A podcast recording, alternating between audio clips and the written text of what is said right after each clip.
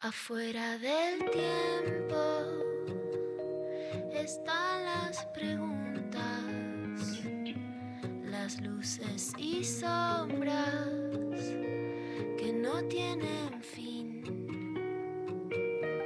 Ahí en la frontera están las señales, besando los bordes por donde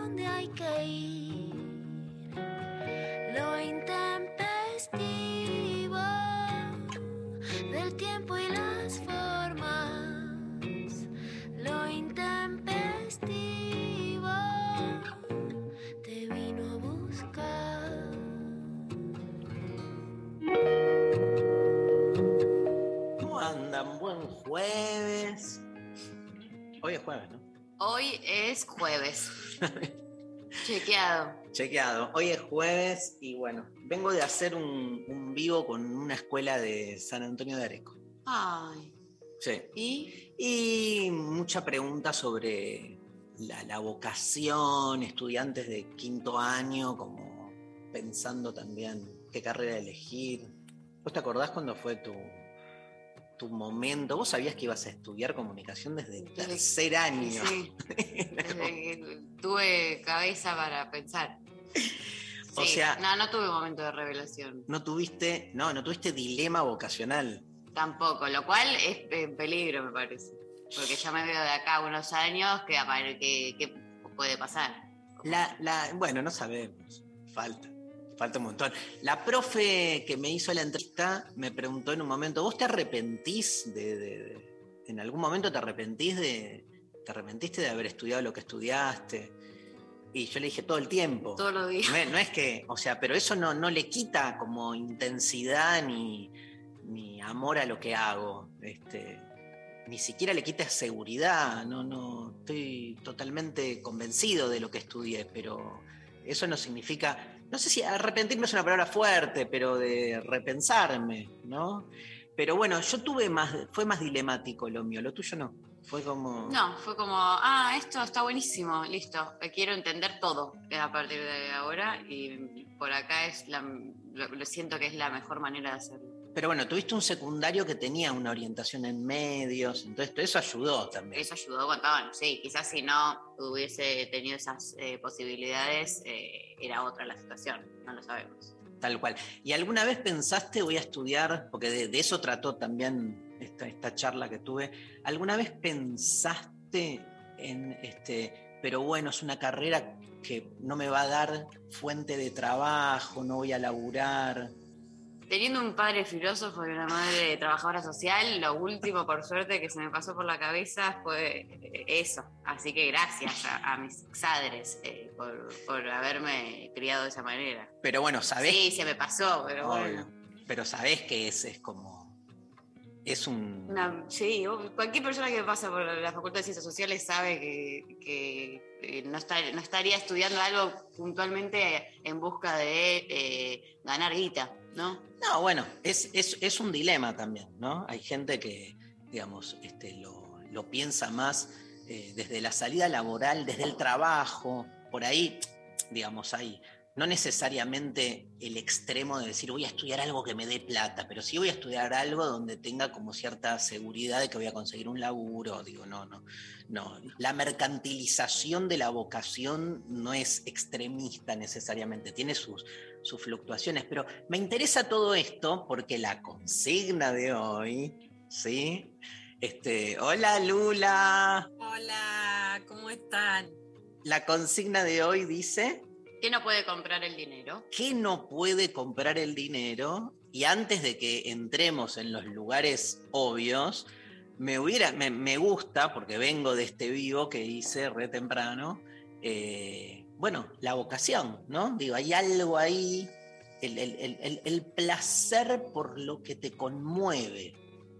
No, un dinero, el dinero lo compra todo, no me cabe ninguna duda. Vamos a discutirlo ahora, digamos. O sea, tiene un poder. Este, cuando digo lo compra todo, lo digo en términos problemáticos, ¿no? Pero parece que hay algo, viste, que tiene que ver con lo que te conmueve, que obvio que no, digo, hay, no, deja de ser el dinero, aparte, un- un- una operación que tiene que ver con la abstracción de un intercambio, y el intercambio siempre eh, tiene que ver con la exterioridad. Entonces, este, hay, algo más de lo propio con todas sus contradicciones que me parece que el dinero no llega. O sea, el dinero no puede comprar eh, que, que- que te cope eh, algo. ¿Entendés? Es como. O sea, lo puede maquillar, lo puede condicionar, este, puede insistir, pero en el fondo. No, pero esa sensación interna, eh, más de realización, no, no, no te lo compro. Tenemos en comunicación a la experta en dinero y amor, Luciana Becker. ¿Cómo andás? ¿Cómo andás, Dari? Bien. Bueno, es todo un tema, pero a mí me hubiera gustado em, nacer en una familia con más amor. No necesariamente eso es que existe si no hay dinero y si hay dinero no existe. O sea, la antítesis em, pobreza, amor, riqueza, desamor es absolutamente nefasta. De hecho, yo súper creo, más allá de todo lo que hay escrito que es re interesante, Clara Cori en la Argentina, eh, Lenny González, quien paga, economía, digo, eh, es central y yo soy muy luchadora por la autonomía económica de las mujeres. De ahí no me muevo, pero ni un pelo. Ayer me quedé hasta las 12 de la noche escribiendo una nota que es para que peleemos mejores sueldos. Creo mucho en que hay que pelear por guita. O sea, creo, más allá de que todo la necesitamos, es como sin pudores, a pelear por el dinero. Pero en mi caso particular, y que, y que tengo una historia donde mi papá trabajaba en un laboratorio de la familia y qué sé yo, eh, y a una altura de la vida donde decís, bueno, eso deja sus huellas, claramente algo que no se podía comprar con dinero era eh, más cordura y más amor.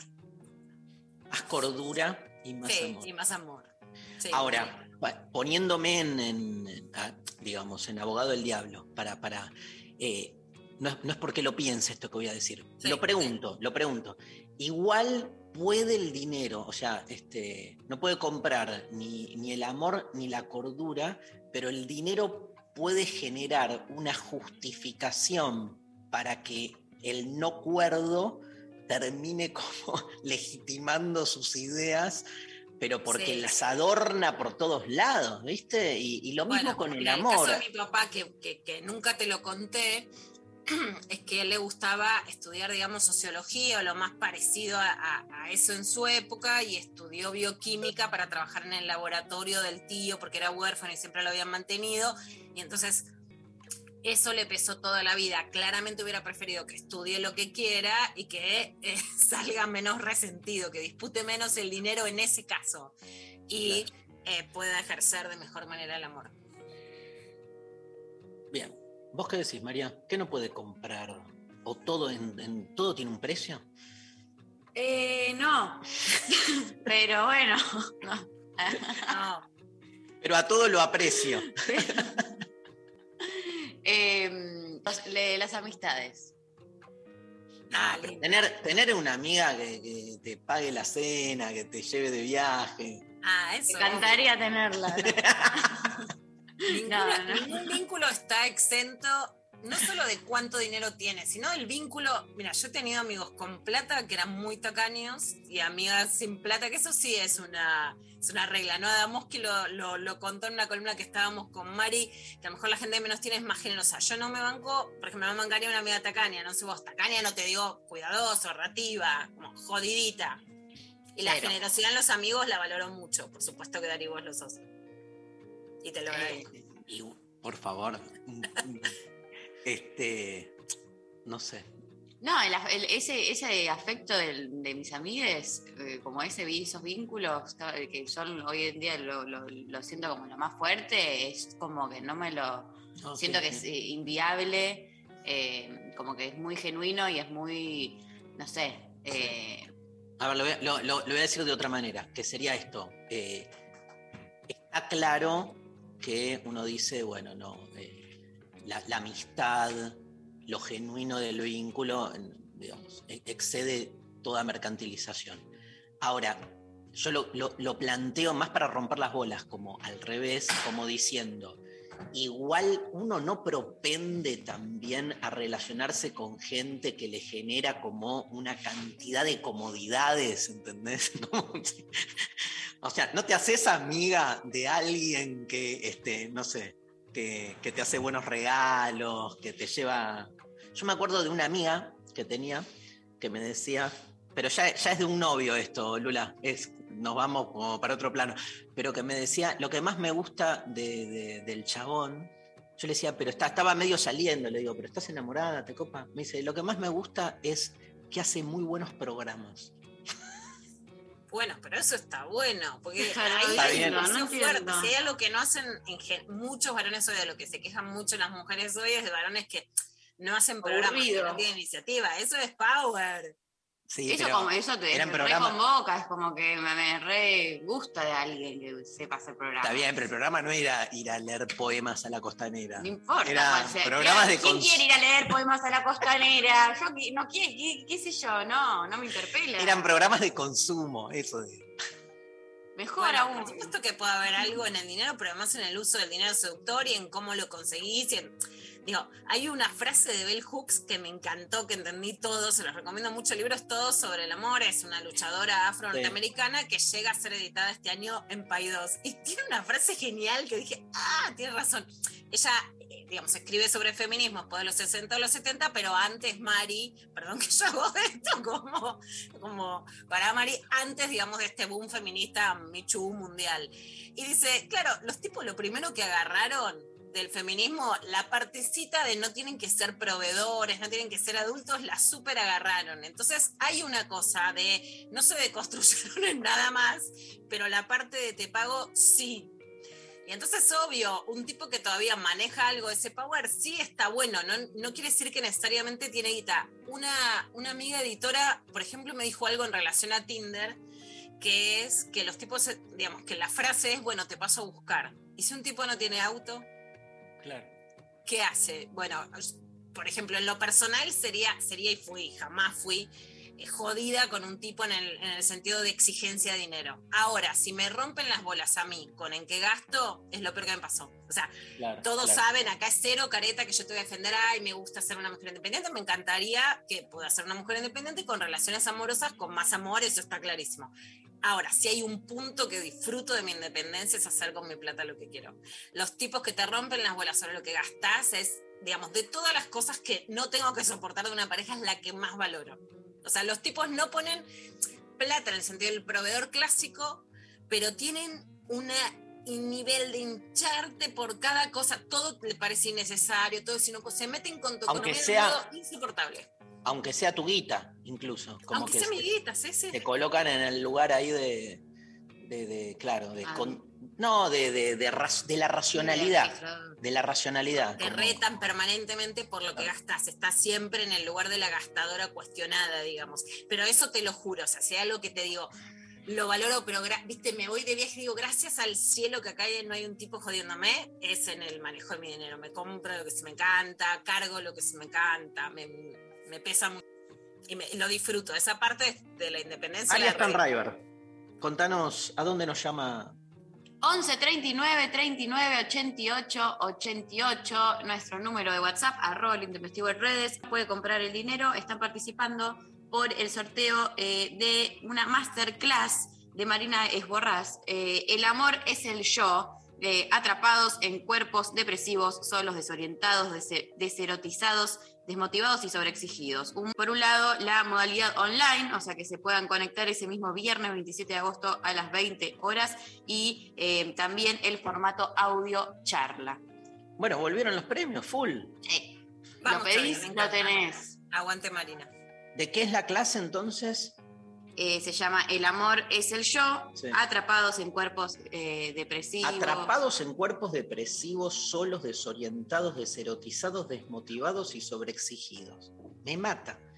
Un mapa de los distintos nombres de sufrimiento de nuestra época. Necesito ya esto. Viernes 27, mañana a las 20 horas estoy libre. Así que Bueno, me, lo me- podés hacer. me voy a meter. Sí, Vamos. Escúchame. Otro chat, otro chat. Imagínense ese chat. Bueno, eh, eh, ¿están llegando mensajes, querido Pablo? Sí, ¿no?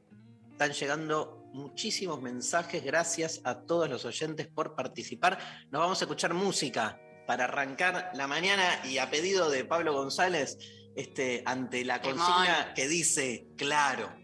Ah, ¿vieron que sale el nuevo libro de la Inca? Sí.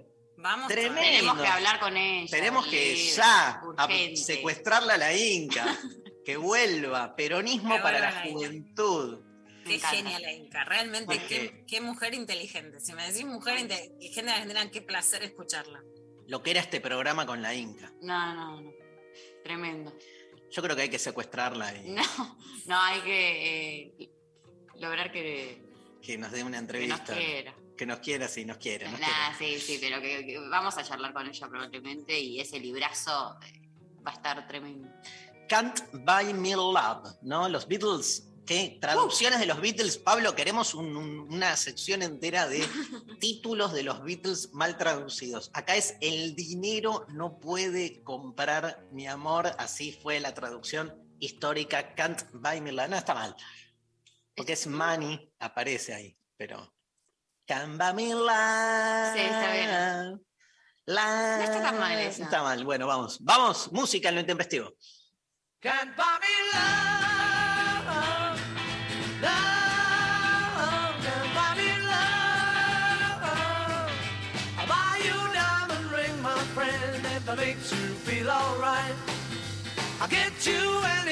my friend, if it makes you feel alright.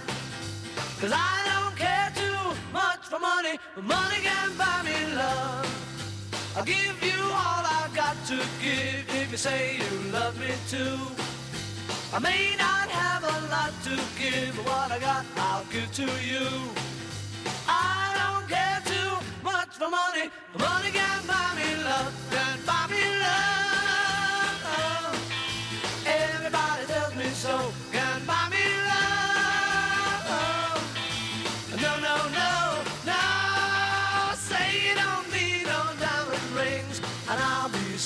Satisfied. Tell me that you want the kind of things that money just can't buy. I don't care too much for money. Money can buy me love.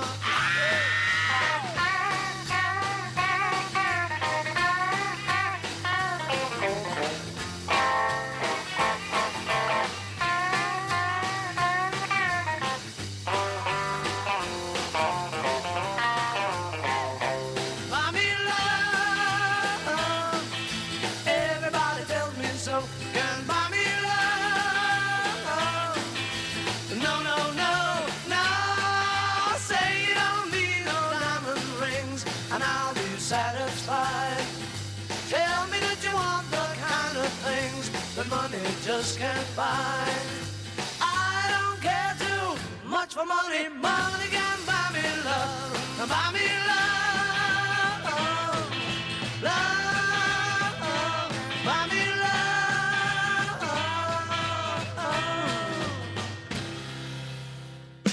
Acá estamos con Leo Lopatín, somos las tías del rock acá, estamos hablando. Si es sábado, hay joda. Encienden los parlantes. Deja que se quejen los vecinos. Vos siempre, vos fuiste siempre muy ávido también en escuchar y, y también siempre estar con la oreja parada, ¿no? a full cuando hicimos, de hecho cuando hicimos la versión de Paso del Costado, boludo, ahí en Parque Patricio, que sí, ustedes hicieron la versión disco, house disco, boludo, que qué maravilla, el los. Sábados, de 20 a 22. Con Cucho Parisi y el francés de los decadentes. Me acuerdo que cantó Andrés, Andrés que- Calamaro, Andrés Calamaro. Llegó Andrés al estudio y lo cantaba todo tímido. Andrés Calamaro y la mosca le dice, Andrés, haz el personaje. Y Andrés dijo, creo haber estado dando pasos al costado. Y yo amo. 937 Nacional Rock. Hace la tuya. Espacio cedido por la Dirección Nacional Electoral. Silvia Vázquez, Pablo Talamoni, precandidatos a diputados nacionales por la Ciudad de Buenos Aires. Partido Socialista Auténtico. Acuerdo Verde y Social. Lista 184A. Desafiar. Escuchar. Nunca nos conformamos. 937 Nacional Rock. Espacio cedido por la Dirección Nacional Electoral. Salimos a buscar las vacunas, salimos de vacunarnos y de a poco las cosas nos van a empezar a salir. Vamos camino a encontrarnos con la vida que queremos. Leandro Santoro, Gisela Marciota, precandidatos a diputados nacionales por la Ciudad Autónoma de Buenos Aires. Frente de todos, lista 502, Celeste y Blanca acá. Mensajes Al 11 39 39 88 88. Bueno, mensajes que están llegando por eh, WhatsApp nos mandan la imperturbabilidad del ser, el crecimiento personal, el conocimiento de uno mismo. La la guita puede facilitar, pero nunca comprar. Pero es una gran diferencia que, ¿sabes lo que me gusta de este tema? Como me gusta esto, mira, como que está claro que el dinero no lo puede comprar todo, pero también está claro que lo, como dice ahí el oyente, que lo puede facilitar mucho. Sí. Entonces, como que, porque no es binario, ¿viste? No es que, este, ah, el dinero no lo puede comprar todo, este, eso significa que entonces el dinero hace, es una cagada para todo. No, al revés. O sea, este, puede, lamentablemente, si querés, pero puede y mucho facilitar muchísimo, mucho más de lo que suponemos. Este, casi a veces con la, la, la sensación de, de que se confunde este, si eso que el dinero facilita es realmente solo una facilitación o es este, directamente lo que estamos buscando. ¿no? no se entendió un pomo, pero no importa. No, creo que sí. Eh, Me enredé con facilita, facilitación, facilitamiento. No, porque es como que claramente eh, con, este, con esta pregunta no es este, todo bueno, todo malo. ¿Viste? Es como. eh, y, más allá de la desigualdad y de la mercantilización, y con guita todo es más fácil, o sea, no seamos eh, hipócritas en eso. Ahora, que no lo logra todo, no me cabe duda. Ahora, que uno puede autoengañarse y creer que se logra todo con dinero, también. Digo, es más fácil autoengañarse teniendo que no teniendo, ¿no? Es que ahí sí me parece que hay una diferencia grande entre que todo se logra con dinero, lo que pasa cuando tomas elecciones que son solo por dinero y a la vez la demonización del dinero que puede llevar a boicotearte. Te doy un adelanto, Dari. Pero sabes que hay un informe de una consultora que se llama Boomerang que dice que las mujeres pedimos 20% menos del sueldo. Por supuesto que yo creo Mirá. que que las que digamos que las mujeres ganemos menos tiene que ver con condiciones sociales y que el cambio es colectivo, sindical, etcétera. Pero la verdad es que me quedé impactada y ayer decidí hacer la nota más pro dinero de mi vida, que fue subite el precio, más allá de todo el contexto, pedí más, valorar la guita. Hice la cuenta entre el promedio que piden los varones y el que piden las mujeres, las mujeres en promedio, en sueldo promedio piden 16 mil pesos menos. Bueno, Claro. eso por mes son casi 200 lucas al año. Y pensé todo lo que se dejan de comprar por pedir menos sueldo. Entonces es, pidamos más guita, más allá de, Claro. después vamos, le pedimos a la CGT, le pedimos al gobierno, nos juntamos entre nosotras, todo, pero nosotras pidamos más guita. Total. Eso no quita todo lo que no te da la guita, pero nosotras tenemos que pelear por guita y también desde lo individual. Eh, acá por Instagram, eh, Luz dice, el tiempo de vida, cuando te morís, te morís. Eso, eso lo trajo el coronavirus muy fuerte también. Más allá de que después la idea de que nos, de que el coronavirus atacaba a todos iguales, después se cayó porque los países más ricos tuvieron más vacunas que los países más pobres. Me acuerdo de la película que a vos te gusta, Inception, de Christopher Sí. Nolan, que en el inicio hay un tipo que es el que inicia toda la película, Sí. lleno de plata, Sato, Sato. lleno de dinero, muy multimillonario. Y, y la- la- el primer comentario es, es el tipo de más plata del mundo, pero no puede vencer a la muerte, ¿no? La desesperación es que teniendo toda la plata del mundo, igual se iba a morir como cualquier otro, ¿no? Como que la muerte nos iguala. Obvio que no es lo mismo morir teniendo que no teniendo, ¿no? Pero digo, en términos cuantitativos, cronológicos, nadie por tener plata este, se, se va a morir, digamos, de como que le, le gana tiempo a la muerte. Bueno, de Walt Disney se... se criogenó, criogenó. No, sí, sí. Este, no estoy con esto igual este, minimizando la diferencia en la calidad de vida que obvio hace que haya gente que se muera antes por, digamos, por tener un- una cobertura de salud chota, eso está más que claro. Pero digo, en términos No, de promedio de vida, claro, o sea, nadie va a vivir 200 años por tener unos morlacos. Morlacos. Este, me encanta. Y otra, otra película que me acuerdo, esta es de nuestra época, Pecker, se llamaba La Noche de Varennes. Es, este, alguna vez la hablamos, me acuerdo, con vos hace, creo que el año pasado, en el inicio de este programa, que es una película sobre la Revolución Francesa. Y en un momento los revolucionarios llegan como a una casa de mujeres, ¿no? Un- eh, prostitutas, ¿sí? Que estaban trabajando en las afueras y es un cura y un como un burgués que llegan y la, la, la- la regenta los recibe y les dice este mira acá cuando se sacan la ropa este los eh, y dice los curas los nobles o los campesinos son todos iguales no como que no hay- no hay- me quedé porque la muerte nos iguala y este, el sexo en algún punto también, digo, en la cama, pero era, era tremendo porque era justo la Revolución Francesa y ella como diciendo acá, sin ropa, son todos, se, se acabaron las diferencias de clase, ¿viste? Bueno, hay una, yo creo que eso es un mito. Hay una, digamos, es muy setentista eso. Benedetti con esa canción emblemática de los ricos en sus camas, nosotros en el colchón. Genera como una Ay, ¿cuál era esa? Que era un poema, ¿no? Ellos y...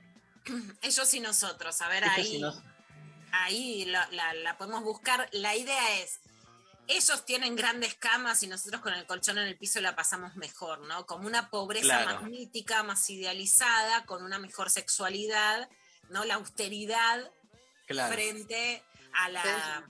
Ustedes y nosotros. Ustedes y nosotros, sí, como esa grieta. Yo ahí no creo, creo que sí fue como, además un machismo, digamos, de, de los intelectuales de los 70, que bien que ponían a disputar la plata en la cama con las mujeres. Obvio, obvio. Y y- igual esto es... hacían valer su billetín. Obvio. Igual esto es Revolución Francesa, ¿eh? Siglo Obvio. No, no, pero la sí. película, o sea, la lectura de la Revolución Francesa que me decís. Claro, pero era, era propio de esa época de la Revolución Francesa, como todo, este, por lo que tengo entendido, había como toda una, una definición de, de- de la igualdad burguesa, ¿no? Digamos, en definitiva, y, y- y lo cuestionable un poco en esta línea es eso, digamos. Todos son iguales en la cama, agregaríamos, si tienen para pagar el servicio, ¿no? Entonces, esa diferencia es, es clave, totalmente. María. Eh, por Instagram, NN Gómez dice: empatía y el pan casero que hacía mi abuela. Es que hay algo de ese. Totalmente. Pero además, Dari, más allá de todo el debate y de defender quienes quieran ser trabajadoras sexuales, que lo dejamos de lado en este comentario, quiénes son los que pagan por sexo y quiénes son las mercancías en el sexo, como división clara, ¿no? Del dinero. Todos son iguales, pero nosotros no somos iguales a los que pueden pagar. Total. Escúchame, empatía, más o menos. ¿Cómo? Sí. La, la, la, la acomodás un poco. ¿Y qué otra cosa dijo? Empatía ahí. Y el pan casero de la abuela. Sí, pero por el recuerdo de la abuela. No, ¿no? no, no, pero No, porque. eso sí. No, hay- no, hay- no. sin idealizar a las clases populares, yo he visto una empatía entre mujeres en las clases populares que no la vi en las clases medias. A mí en muchas situaciones me hubiera gustado, te soy clara, en la oficina de violencia doméstica vi mujeres de clase media sola. Nunca vas a ver a una mina de un barrio popular sola. Claro.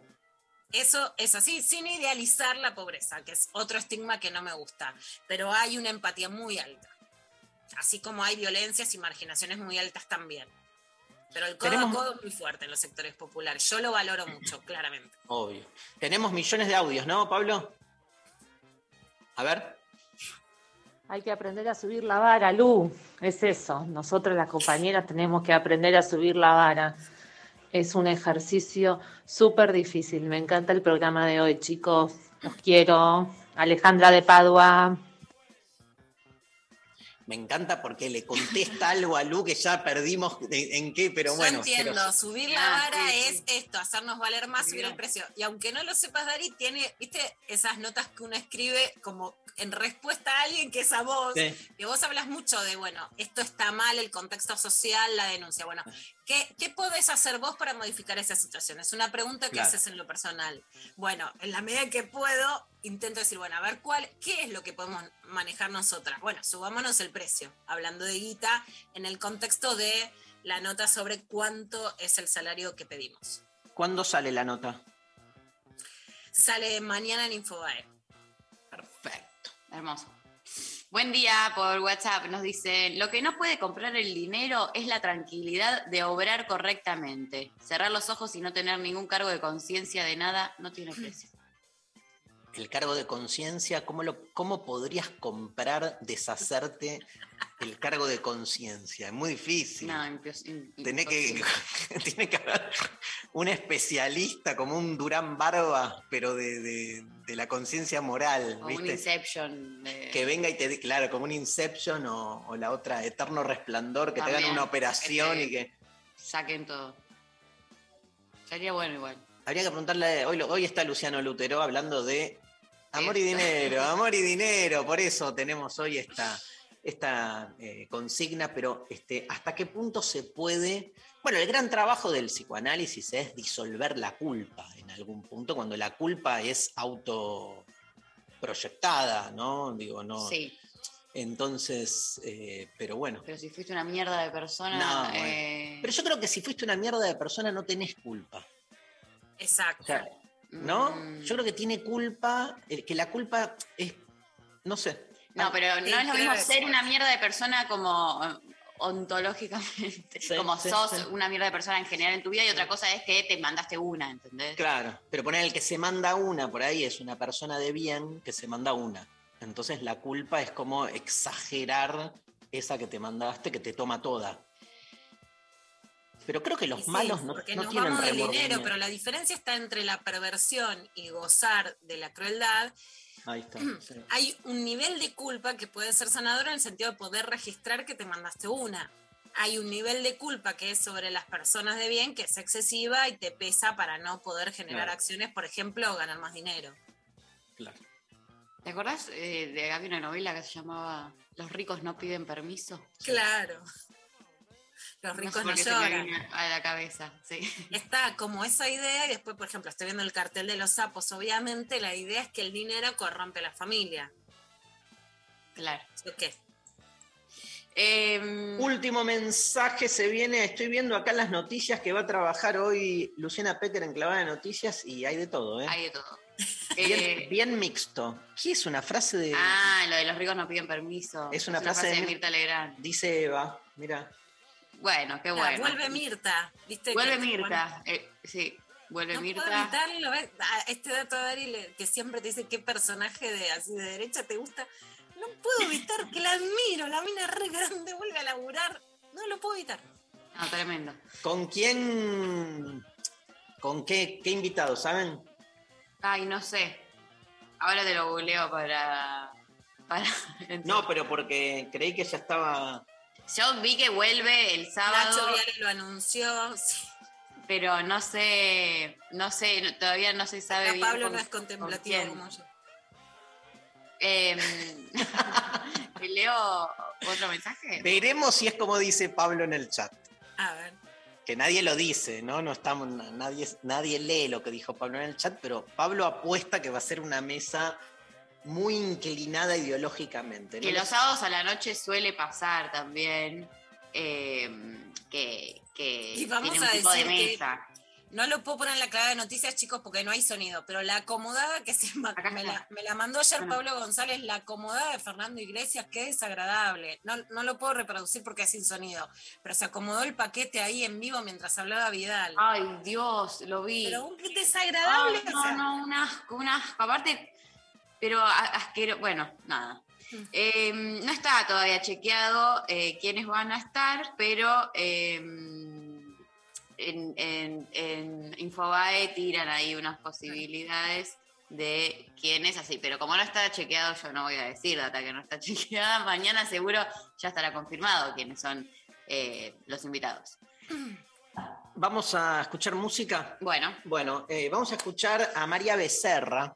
¿Te gusta María Becerra, Lula? La rompe Me toda. fascina María Becerra. Me fascina. Eh, estuvo hace un par de semanas, este, nada, en- en- envuelta en una polémica porque este, fue muy crítica con el consumo de leche Ah, mirá. y con el maltrato animal, ¿no? En- y No lo bueno, vi. se armó porque la salieron. sí, este, así que bueno, nada, en función de eso, nada, me acordé. Me acordé justo ayer fue. Completamente. También contó eh, cómo la bulineaban en un colegio. Eso me impacta mucho de vocación. fuertísimo. Quiso ir a un Ah, no técnico y contó en lo de Andy el nivel de agresiones que tuvo que sufrir, que, que lo hemos pasado acá algún lunes, que fue impactante. Y me fascina. Ella, la canción de ella con, con J Balvin me encanta. Es como una de las que está primera en mis historias de Instagram, de musicalización. Vamos a escuchar Mi Debilidad, la cantante y youtuber nacida en Quilmes, estrenó en julio pasado este tema, canción que ya lleva más de 20 millones de reproducciones en YouTube y Spotify. Esto escribía en Instagram el día de su lanzamiento. Se estrena una canción que significa mucho para mí. La escribí con cada parte de mi corazón. Es la única canción que lloré al escribir y es porque su mensaje me moviliza. La debilidad, la dependencia que se puede llegar a sentir por alguien o por algo y que éste tenga el poder modificar, de modificar tu día, tu humor, tu esencia. María Becerra, la debilidad.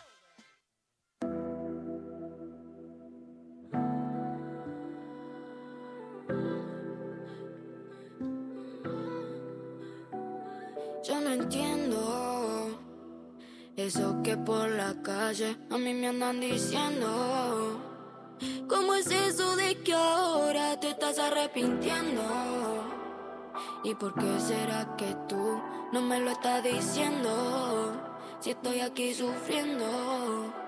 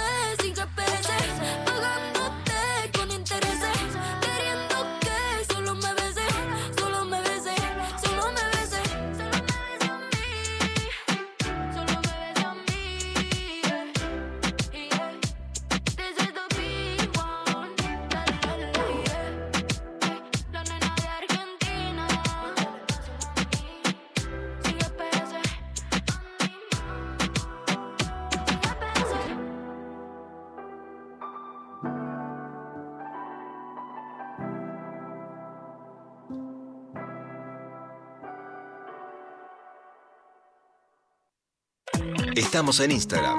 Nacional Rock 937. Espacio cedido por la Dirección Nacional Electoral. Soy Luis Zamora. Frente a la crisis, saquemos como pueblo a la dirigencia y también como pueblo decidamos cómo seguir. Luis Zamora y Virginia Peirás, precandidatos a diputados nacionales por la Ciudad Autónoma de Buenos Aires. Lista 187A, Autodeterminación y Libertad. 11 39 39 88 88. Nacional Rock. Clavada de noticias con Luciana Pecker. Agite. Sin concesiones. Clavada de noticias con Luciana Pecker. Lo que tenés que saber. la, la falta de retorno va a hacer que nos enganchen en vivo diciendo. Por suerte no. No pasó, no pasó. Pedro Saborido, que quedó con el, con el Cierto. micrófono abierto el otro día, dejó una frase muy buena que la tendré que aprender, que es hay que ser buenos todo el tiempo. Es cierto. No soy mala, pero digo barbaridades. Nunca, nunca se sabe. Es como, claro, saber que estás siempre, hablando de lo que comentaste antes de la pausa, eh, en la cámara todo el tiempo. Te están mirando todo el tiempo. Así Bueno, que bueno, de hecho nos dijo eh, a- la nueva, eh, ¿cómo fue que dijo? Como esto de tenés el Zoom abierto, ¿no? El, el nuevo, la, la, nueva la frase. farmacia abierta. La La- en vez de la farmacia abierta, ahora es, tenés el Zoom abierto todo el tiempo, así que hay que estar atentos. Pero bueno, igual no pasó nada. Vaya. Ay, clavada. Ay, clavada. Bueno, vamos a empezar por la manifestación que hubo ayer con un montón de intervenciones de repercusión, pero en ciertos sectores. Si en tu timeline seguís a determinados sectores ambientalistas, te vas a enterar. En los grandes medios queda muy afuera de la agenda, ¿no? Que también es una grieta sobre de qué te enterás y de qué no te enterás. Si estás en esa, te parece que el mundo gira alrededor de eso, pero si no estás, la verdad es que no te enterás. Hubo un acto en contra de las granjas porcinas chinas que se instalarían en Argentina. Esta noticia la difundió y la conocimos gracias a la periodista Sole Barruti y también justamente para lo intempestivo nos contaba algo sobre este acto y sobre lo que significa esta posibilidad de que haya granjas porcinas chinas en un momento en el que queremos salir de la pandemia, ir hacia lo que genera las pandemias. Son espacios que funcionan como caldo de cultivo de nuevas pandemias por estas mismas condiciones en las que viven los animales, por estos mismos fármacos que se les da. A la vez son espacios que por eh, esta misma idea de producción necesitan muchísima cantidad de granos que se expanden en los campos a través de deforestaciones cada vez más brutales. Cada vez quedan menos espacios forestados, entonces es más peligroso seguir ocupando con campos selvas, bosques, montes, y eso es lo que se hace a medida que van creciendo eh, estos establecimientos. Y en el caso de este proyecto económico, de este negocio concreto que se, que se propone para sacar al país adelante, encima todo eso estaría dado para producir carne para otro país. Nos compramos todos los problemas por un puñado de dólares sin incluir dentro del Excel y dentro del esquema de negocio todos estos, todas estas cuestiones que nos cuestan carísimo y avanzamos sobre una idea que nos está dejando sin nada en un contexto de colapso inminente con resultados científicos cada vez más comprobables sobre hacia dónde vamos si seguimos profundizando este, este sistema productivo, esta manera de vida, esta civilización que parece como muy sofisticada y va como cada vez apostando más hacia un suicidio horrible. Vamos a estar el sábado con la grosa de Sole Barruti en Tecnópolis a las 13.30, entrada libre y gratuita, una hora y media de charla sobre filosofía y alimentación saludable, en el marco de la feria del productor al consumidor que se está haciendo en Tecnópolis. Bueno, va a estallar. Me encanta que el libro de, de Noam Chomsky es Cambiar o Morir. Sole lo Mm. dice literalmente, a ver Sí. si no te diste cuenta. Esto va hacia un suicidio colectivo. Ahora, está la posibilidad de cambiar. Totalmente empieza también por la charla que van a dar en Tecnópolis y es buenísima. ¿Qué pasó además con los carpinchos? Que, bueno, ahí estaban, en Nordelta siguen estando, los vecinos en pro y en contra, un nuevo símbolo, digamos, de lo que pasaba, pero básicamente de lo que pasa con la usurpación ahí sí, digamos, ¿no? Es, bueno, ¿qué puedes hacer para ser feliz? Hacerte tu laguito, tu puertito, tu casita, todo bien. Ahora, ¿sobre qué lo haces? Lo haces sobre los humedales en un país que además no tiene humedales. Rafael Colombo es un abogado ambientalista que dijo esto sobre lo que pasa en Nordelta en IP Noticias. Lo que está ocurriendo en Nordelta es eh, un ejemplo de las consecuencias de las mega urbanizaciones cerradas que se erigen sobre humedales que están legalmente protegidos por la ley. Pero también creo que esta es una oportunidad para conocer un poco más sobre el carpincho, sobre el capibara, eh, porque se los ha representado como unos invasores y creo que es exactamente lo contrario lo que ha ocurrido. Los invasores o la invasión se produce precisamente por eh, uno de los grandes lobbies contra la ley de humedales, que son precisamente estas urbanizaciones eh, basadas en la especulación inmobiliaria. Con una ley correcta de humedales no se podría haber construido de la forma que se construyó la destrucción que eso significa cada barrio cerrado que requiere meses y meses de camiones y camiones de tierra para quitarle esa característica al humedal que es la absorber el agua. Son fundamentales para, para enfrentar el cambio climático. Nordelta fue construida sobre la destrucción de humedales que albergaban ecosistemas que incluían, por supuesto, a esta especie y que además le podemos sumar, sus predadores ya no existen también, ¿no? Fueron eliminados por el avance voraz de estos barrios cerrados, que paradójicamente después se venden como una vuelta a la naturaleza. Pero no quiero mosquitos, no quiero carpinchos, no quiero víboras, etc. Es para reflexionar. Eh, Es un gran mensaje que nos manda la naturaleza.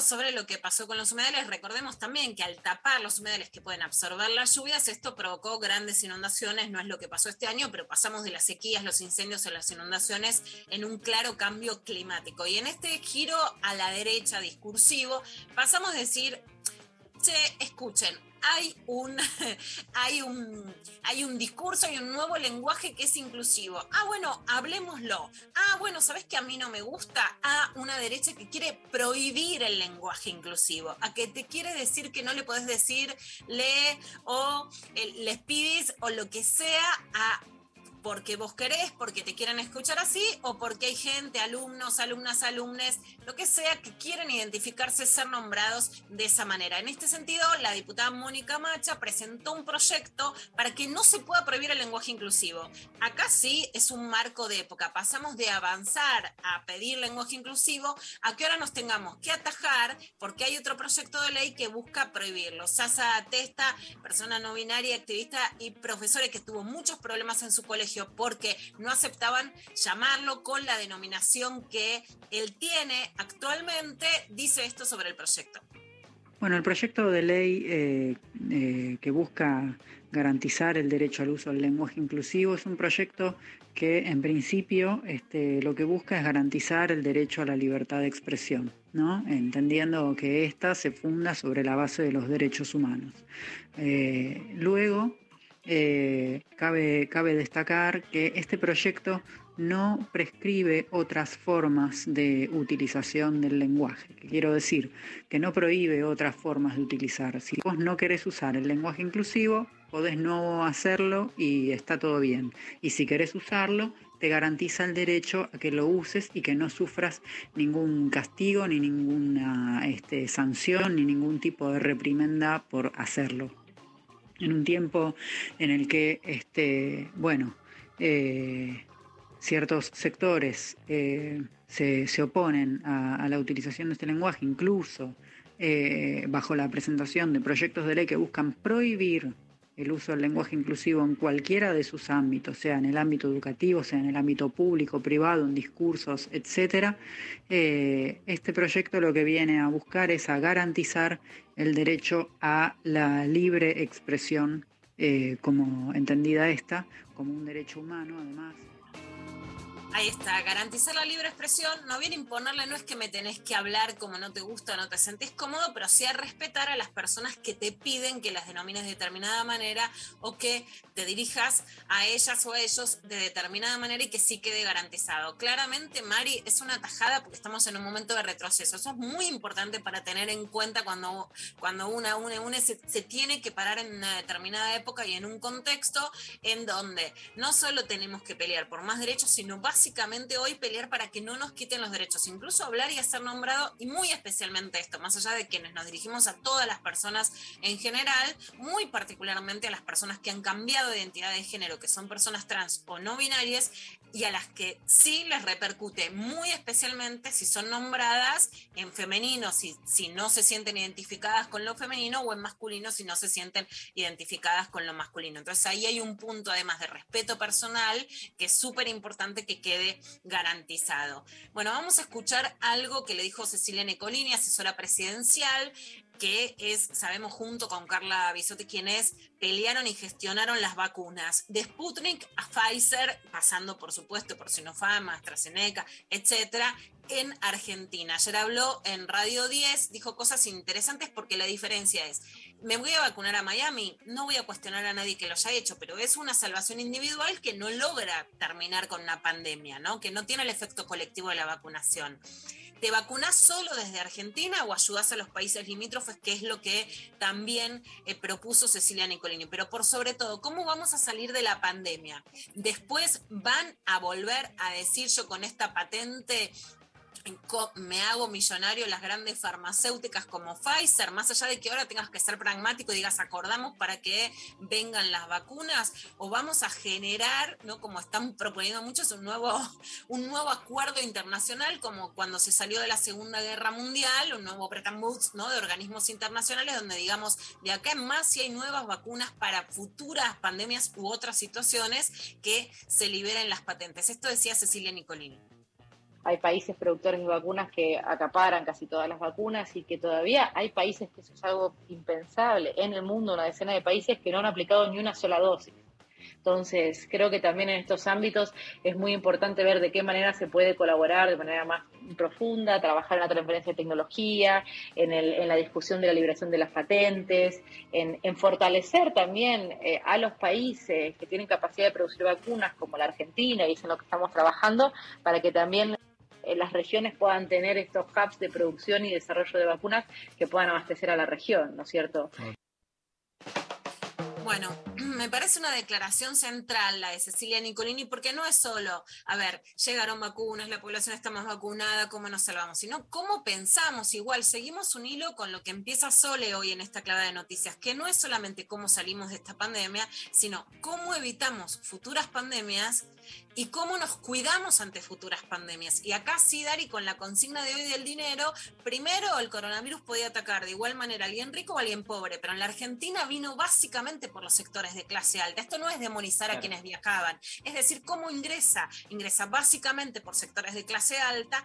Cuando se traslada a sectores populares es mucho más cruel, por supuesto, con las personas pobres y en todo el mundo, en Brasil especialmente, en Estados Unidos especialmente, con un foco racializado. Las personas negras, afro, han sido más afectadas por el coronavirus. Bueno, y hay países africanos que hoy no tienen una sola vacuna, hay países ricos que están completamente vacunados. ¿Cómo queremos digamos, cómo queremos volver a enfrentar una situación como esta en el mundo, con esta desigualdad que ha crecido o con otro sistema de liberación de patentes o de acuerdos para que los laboratorios no puedan tener este uso tan abusivo que han tenido claramente sobre esta pandemia. Una cosa es ser pragmática, intentar decir salvemos las papas ahora, otra cosa es cómo nos seguimos pensando. Y sobre eso, la deuda externa y lo que hacen los organismos multilaterales es importantísimo. Bueno, tuvimos estos días la discusión que ayer contábamos sobre la deuda externa, cuánto se endeudó el macrismo, cuánto se está endeudando, eh, digamos, el gobierno de Alberto Fernández con lo que dice María Eugenia Vidal, que estaban igualados en deuda, que chequeado le pone sí porque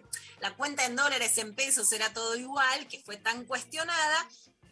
Y sobre esto, Lucy Caballero, que es autora de un libro sobre la deuda externa y las mujeres, contesta esto a Vidal. Los dichos de María Eugenia Vidal son eh, un engaño desde muchos puntos de vista, eh, pero particularmente en lo que tiene eh, que ver con, el, con la composición de- del endeudamiento, ¿no? La- la- el gran eh, el, el gran yunque que heredamos de- del gobierno de Macri es el endeudamiento en dólares, ¿no? Ella en su afirmación eh, habla eh, de endeudamiento como si fuera lo mismo endeudarse en dólares o en pesos, y eso tiene una, eh, una, un- una consecuencia muy importante, que es que justamente Macri nos endeudó en dólares con, sobre todo con organismos multilaterales de crédito, que lo que tiene de diferencia es que esos organismos internacionales de crédito exigen como contrapartida una cantidad de ajustes y de, y de reducción del gasto eh, que afectan particularmente a las mujeres. Es lo que venimos denunciando desde los feminismos, que como la, la deuda que el gobierno de Macri tomó con el FMI implicó eh, una, un recorte abrupto de inversión en salud, eh, en educación, pero también una depreciación muy importante de los ingresos, tanto de salarios como de subsidios, eh, y eso hizo que eh, justamente aumentara la cantidad de trabajo no reconocido que las mujeres tienen que hacer en sus casas, eh, que aumentara la precarización laboral, sobre todo en, las mujeres jóvenes, y que apareciera además un fenómeno que, que nosotras venimos pensando que tiene que ver con cómo esa deuda externa y los condicionamientos que el FMI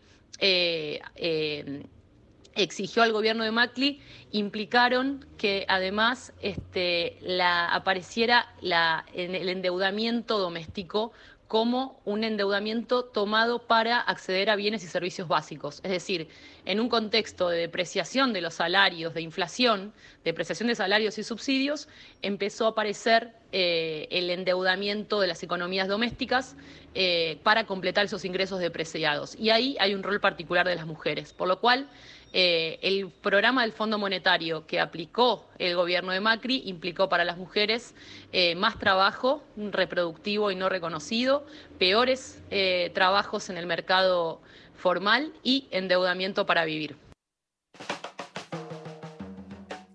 Bueno, tremendo. Qué claridad que tiene Lucy Caballero siempre que la escucho. Hacemos un, eh, un recreo musical. Recreo musical. David Bowie, knock, knock on good. ¿Qué? Knock on good. Te juro, knock on good. Knock on good. Y volvemos con Luciana y más lo intempestivo.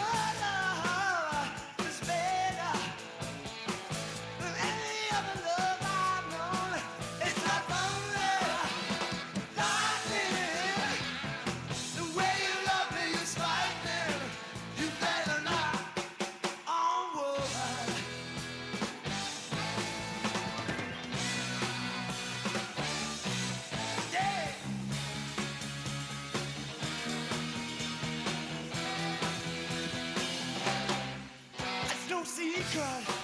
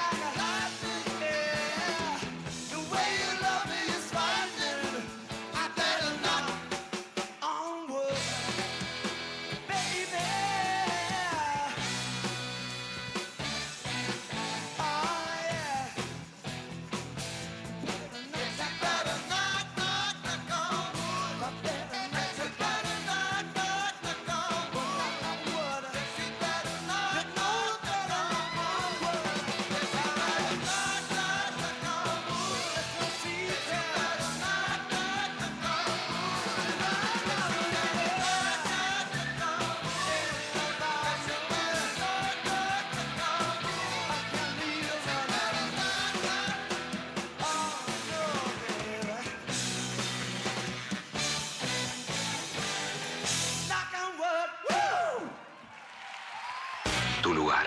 Tu música. Una radio. Nacional Rock. Estamos en Twitter. Nacional Rock 937. Espacio cedido por la Dirección Nacional Electoral. Dale una mano a Horacio. Ayúdalo a armar la mejor lista con una especialista en salud como Rubinstein, con Mónica, Facundo y Beto. Hagamos una lista para ganar y gobernar bien. Juntos por el cambio. Adelante Ciudad, lista 501C. Portagaray, Vinci Guerra, precandidatos a legisladores Ciudad de Buenos Aires. Maga. Las cosas más lindas. Rebó. Linda del fútbol y de la política. Lunes, 20 horas. De que cualquiera puede hablar de esos temas. Ahora también por Twitch.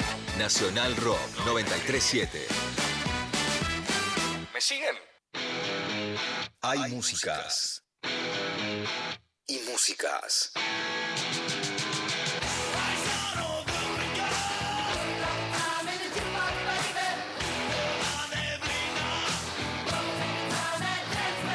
Si confluyen, es en rock. Noche te esperé por la lluvia dos horas. Mil horas. Siete perros. Nacional Rock. Mensajes de audio al 11 39 39 88 88. Clavada de noticias y tenemos muchas más noticias. ¿No, Lula? Tenemos muchas más noticias y bueno, venimos hablando, hoy de hecho la consigna sobre el dinero, ¿no? Y podemos esto, admitirlo desde el lugar de que hay muchas otras cosas que el dinero, pero cómo nos disputan el dinero. Bueno, y estamos hablando de deuda externa. En este sentido, si es una elección en donde, digamos, los grupos de derecha, la derecha de lo, digamos, de lo que ahora sería Juntos por el Cambio, Cambiemos Juntos, etcétera, tienen más fuerza que nunca. Esto, sin lugar a dudas, más allá de la atomización electoral que se produzca, hay un discurso derechizado. Pero en ese discurso derechizado también corrieron este discurso de que la deuda de Macri no fue para tanto. Ah, pero Macri, la deuda en realidad no fue para tanto por el lado de José Luis Espert. El fracaso de Macri queda como que es el que niega el fracaso económico de Macri, evidentemente estaba viviendo en un tupper en el 2018-19. Cuando vos vas y le pedís al Fondo Monetario Internacional ayuda es porque estás en la B. Claro. O sea, después podemos discutir el sexo de Los Ángeles si quiere Macri, pero... Es un manotazo de ahogado. Cuando llegamos pero al FMI. Cuando vos llegas al FMI, no importa si la deuda en pesos, en dólares, vos fuiste al FMI, capotaste, caput. Bueno, esto fue en IP Digital y también Esper diciendo, bueno, dale, viste, no es que fue cualquier cosa. Y después Horacio Rodríguez Larreta y Diego Santilli, que dieron una entrevista en, Nación, en La Nación Más. Hoy vamos a felicitar, que es el Día del Vacunador y la Vacunadora, por lo menos de mi parte, creo que de todo el equipo, mucho agradecimiento a los laburantes, las laburantes que, que realmente hicieron que nos pongamos el hombro en este caso. No es Claro. solo lo que pusieron ellos, sino que nos llenaron de esperanzas y si ahora con todos los debates que podemos tener sobre esta salida de la pandemia estamos con una sensación subjetiva y con una calle distinta, es gracias a los vacunadores y las vacunadoras, pero muy despectivos, como no fue todo el manejo de la gestión, sobre el manejo de las vacunas. La reta diciendo en la ciudad, vacuna que llega, vacuna que se aplica. Recordemos que las ciudades podían gestionar sus propias vacunas y las que reparte el gobierno de la ciudad son todas que llegan a través del gobierno nacional. Y Santilli diciendo que en provincia no es así, no siento que sea lo mismo, hay gente que no tiene la primera dosis, fue una vacuna más aplicada de forma militante. La gente que no tiene la primera dosis es porque son territorios mucho más complejos a los que ahora el, ministro de Salud, Nicolás Crepla, dijo que van a ir a buscar casa por casa. Pero recordemos que hay muchísima gente de la ciudad de Buenos Aires que se vacunó en provincia porque tardó más la aplicación en la ciudad de Buenos Aires y que por supuesto el territorio tiene una complejidad que por lo menos a mí me emociona de ir a buscar a la gente y poner las patas en el barro, pero esto decía en una campaña donde la pandemia queda completamente embarrada, Santilli y Horacio Rodríguez Larreta. En la ciudad tenemos 99%, hoy, hoy veíamos los datos a la mañana, 98, punto, casi 99% De de las vacunas que llegaron están aplicadas. O sea, vacuna que entra, vacuna que se aplica. 48 horas, 72 horas como mucho. O sea, dentro de los... en- enseguida vacunamos. ¿En la provincia tenemos- es igual lo que viste en la provincia? No, no es igual. Hay vecinas que me decían, yo todavía no tengo mi primera dosis. Hoy, hoy me tocó. Una señora que me dijo, no te, ¿cómo no tenés la primera dosis? No, no tengo la primera dosis. No siento que sea lo mismo. No siento que sea de la misma manera. Bueno, de hecho ya no es de la misma manera. Fue una vacuna aplicada más al estilo militante o de forma militante. Sí, eh, digamos, si me preguntan no es que la pandemia, ya sabemos que no va a ser impoluta, pero realmente situaciones de riesgo, como digamos, de alguien que se puede morir o no por una vacuna o por efecto de una pandemia, a mí me desilusionaron los políticos y esta campaña electoral como ninguna otra. Yo no creí ni que los medios, ni que la oposición, ni que muchos actos, por supuesto, y situaciones de la gestión que somos hipercríticos, que se pudiera jugar así con la vida o la muerte de la gente. La señora que no tiene la primera dosis de la vacuna es porque evidentemente no se fue a vacunar, porque no es que a nadie le negaron la primera dosis. Por supuesto, en territorios mucho más complejos, con mucha más pobreza, tenés que hacer lo que se empieza a hacer ahora, que ir a buscarlos, porque la gente no se entera, porque los medios difunden menos la información real que los debates sobre la pandemia. Pero además que un candidato te diga, una señora me dijo, y ese es el modo de verificación de la información, realmente me parece Muy muy, pobre frente a una situación pandémica. Hoy una señora me dijo, así vamos a discutir sobre pandemia en elecciones. Chequeado.com, por suerte, Hasta acá existe llegamos. también. Hasta acá. Hasta acá nomás. Eh, bueno, gracias, Lula. ¿Vamos a escuchar música? Dale. ¿Te parece? Mirá, mirá quién volvió, mirá quién Ah, volvió. Vos te das cuenta que ni siquiera esto podemos discutir. O sea, hay que fumarse a toda la derecha y sobre la contaminación ambiental no podemos hablar. No hay ¿Escucha? una propuesta programática, te, te lo digo, ¿eh?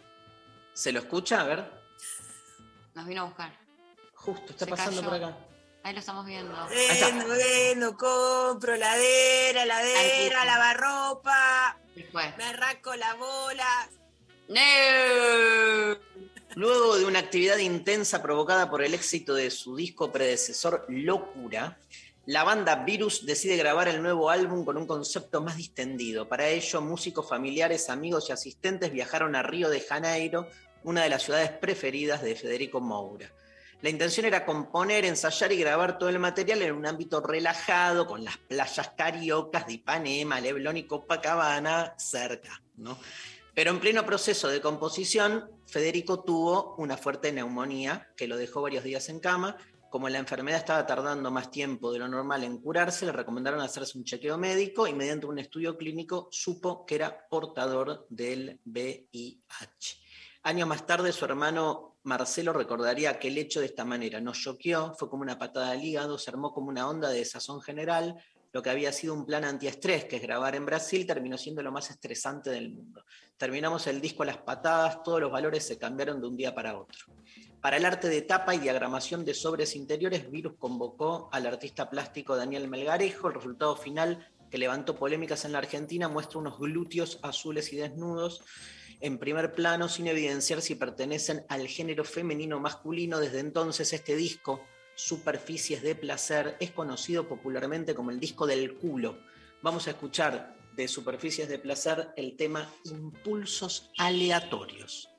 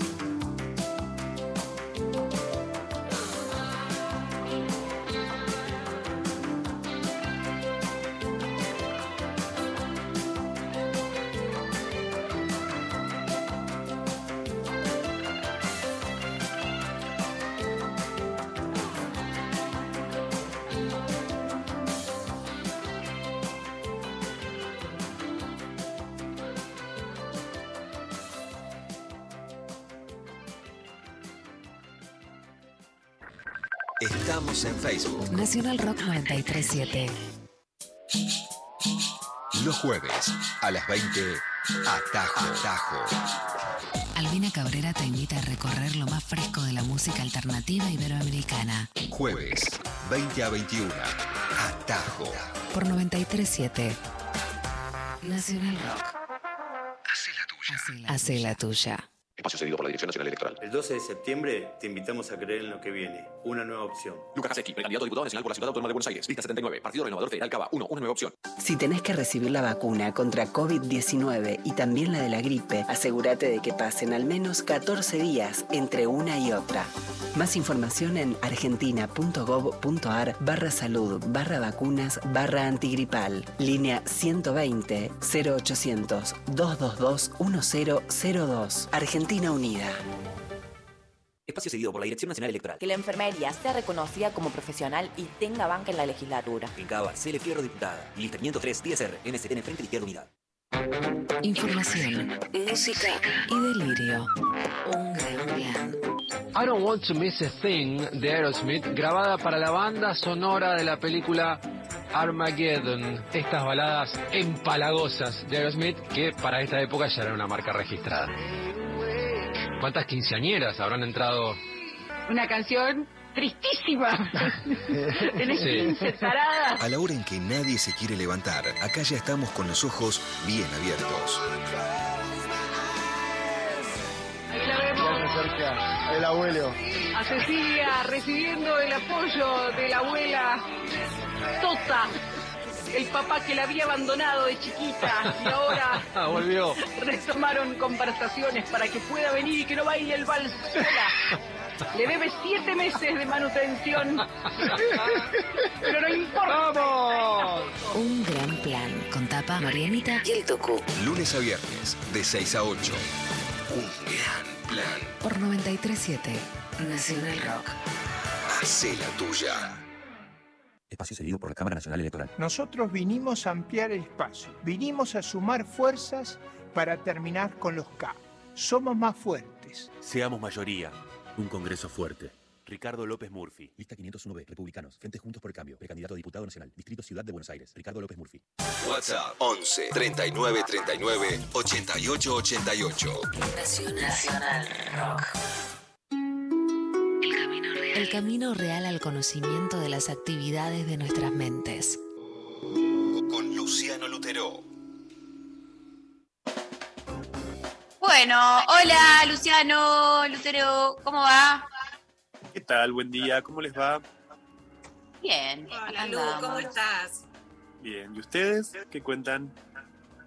Y charlando de todo un poco, pasamos eh, por la actualidad, eh, un poco de consigna, eh, le estamos preguntando hoy a la gente qué, qué cosas no compra el dinero, así que para ya Mm. estar en tono, para recibirte Ya a vos. estamos tal Sí. cual, tal cual. Así que vamos justamente al centro de la cuestión, que es, volvemos a los mensajes de oyentes, a las consultas de los oyentes, y esta Bien. vez vamos a trabajar con la consulta de Fernando, de 38 años, que nos escribió lo siguiente. Es un poquito extenso su correo, pero lo dejé entero porque creo que vale la pena las distintas inflexiones de lo que dice. Les leo. Estoy en pareja hace tres años, no te escribo porque tengamos un problema grave, sino para contarte algo que me pasó a mí. Cuando nos conocimos empezamos a fluir en un montón de aspectos, pero ella de entrada me aclaró que cada uno tendría su plata. Yo me dedico a X, él menciona un oficio, ella es Y. En realidad ella, tengo que aclarar esto, es profesional de la salud. No importa en qué rama, como dibujo un poco los oficios. Y si eso en ese momento no me jodió, ahora me hincha las pelotas que ella tenga ahorros y yo vivo al día.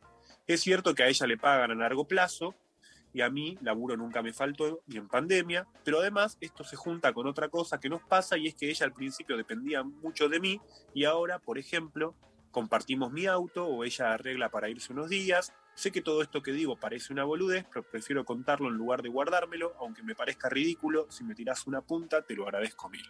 Y nos manda besos a todos y todas. Bueno, en principio, ¿no? Digamos, un poquito extenso el mail, pero vieron que tienen un montón de, de matices las cosas que dice Fernando. Y a mí me copa de entrada, ¿no? Que nos escriba. Me gusta que él diga que no tiene un problema grave. Y está buenísimo que arranque diciendo, "Pues esto que parece quizás no es una situación de extrema gravedad, ¿no? Este, pero que él quiere pensar algo de esto. O sea, que me gusta la idea de que no sea lo, lo- lo grave, ¿no? lo dramático, lo que haga pensar. ¿no? Que uno pueda encontrar a veces en pequeños detalles ¿no? o cuestiones que no, digamos, no están en un- una crisis con su pareja. Hemos tenido nosotros consultas de muchas personas que estaban en llamas. ¿no? Este, en Me este tocaron el timbre, ¿eh? Sí, va a tener que esperar. ¿Quién sea? Vamos a ver si es capaz de esperar. ¿Quién- quién es? En fin. Igual al segundo timbrazo podemos hacer, nosotros hacemos como que comentamos Bueno, algo. rellenen, rellenen que ahí vengo. Dale, vamos, vamos. Dale, anda, eh, anda, anda. eh, está bueno. Sí, no, pero no me pareció larga, ¿viste? Que él dice. A él siempre dice, ay, eh, ay, es un poco extenso. Y para ex- mí siempre es como, son- cuando dice va a ser extenso, me imagino como que vamos a estar cuatro minutos escuchando algo. Y yo, si tengo que mandarle un mail a Luciano, eh, sería súper extensa. Como que la verdad es que ahora no me animo, no le quiero mandar nada, porque. Bueno, porque les sí. cuento que la semana que viene vienen a arreglar el tema de la pérdida, así que no se pierde Bien. más nada acá. No voy a perder nunca más nada. A partir de la semana próxima, ganador absoluto. ¿Cómo se resuelve el tema de la pérdida en la casa de un psicoanalista? Y se transforma la pérdida en falta, se transforma la falta en deseo y después se cobra. ¿Viste? Todo al final. No depende cuánto haya. Bueno, no me hagan. Quiero, quiero dedicarme a Fernando que nos planteó. Dale, sí, sí. más. Muy Bueno, interesante. Bueno, a ver, decía que me parece que está bueno, vuelvo a esta idea, que no, no nos escribe en el punto culminante del estrés, sino por algo que parece mucho más chico, pero que sin embargo en esas pequeñeces a veces se juegan cuestiones súper importantes. De hecho, no hay problemas o grandes enojos, pero lo que aparece en un primer plano, y que esto me parece importante, es la sensación de ridiculez de que habla Fernando. ¿no? Dice luego algo así como, digo, sé que esto que parece que estoy diciendo es una boludez, ¿no? Este, y yo diría, no, no parece una boludez, es una boludez lo que está diciendo, pero es una boludez muy importante. Porque la idea de que estamos diciendo una boludez surge cuando decimos algo íntimo. Cuando la palabra es singular y no nos estamos refugiando en ningún otro discurso más o menos, ¿no? Este pantalla, legitimado. O sea, la sensación o el atrevimiento a decir algo que parece ridículo, que parece boludo, ¿no? Digamos, poder identificarse con esa enunciación de vez en cuando. Supone mucha valentía. Así que supone, como lo está haciendo él, exponer algo íntimo. También preguntaría qué diríamos, sino cosas importantes. ¿En qué sentido? ¿Para quién? ¿No? El problema muchas veces en análisis es contar cosas que parece que merecen ser contadas, sino contar esas pequeñeces que son las que son sumamente relevantes. ¿no? Digamos, juzgar la validez de lo que estamos diciendo, quizás porque es lo que se espera que digamos y no porque es lo que nos conmueve más íntimamente. ¿No? De hecho, hoy en día hay muchísimas personas que viven vidas vacías y que de hecho se refugian en discursos sociales desde los cuales inventan problemas o causas por las cuales están enojados, ¿no? Este, para evitar, creo yo, justamente ese sentimiento de boludez que es lo más propio de estar vivo. Opinamos sobre los temas más diversos en redes sociales, opinamos sobre las personas más diversas en Twitter, Instagram, en Facebook, en donde sea. Nos refugiamos, nos enojamos con todo, básicamente, por no sentirnos boludos. Entonces yo quiero reivindicar la importancia de poder sentirse boludo y de poder decir una boludez de vez en cuando. Porque ¿qué es una boludez? es eso que no sabemos por qué nos tiene atrapados, pero que igual nos pica. Es eso que quisiéramos olvidar porque tal vez da vergüenza, es esa torpeza que nos parece irremediable y que dice algo de nosotros, pero que se nos pasa, o mejor dicho, que no se nos pasa con consejos. Porque, como dice Fernando, hincha las pelotas. ¿No? Me, me parece potente esa, esa, ese atrapamiento corporal de que él habla.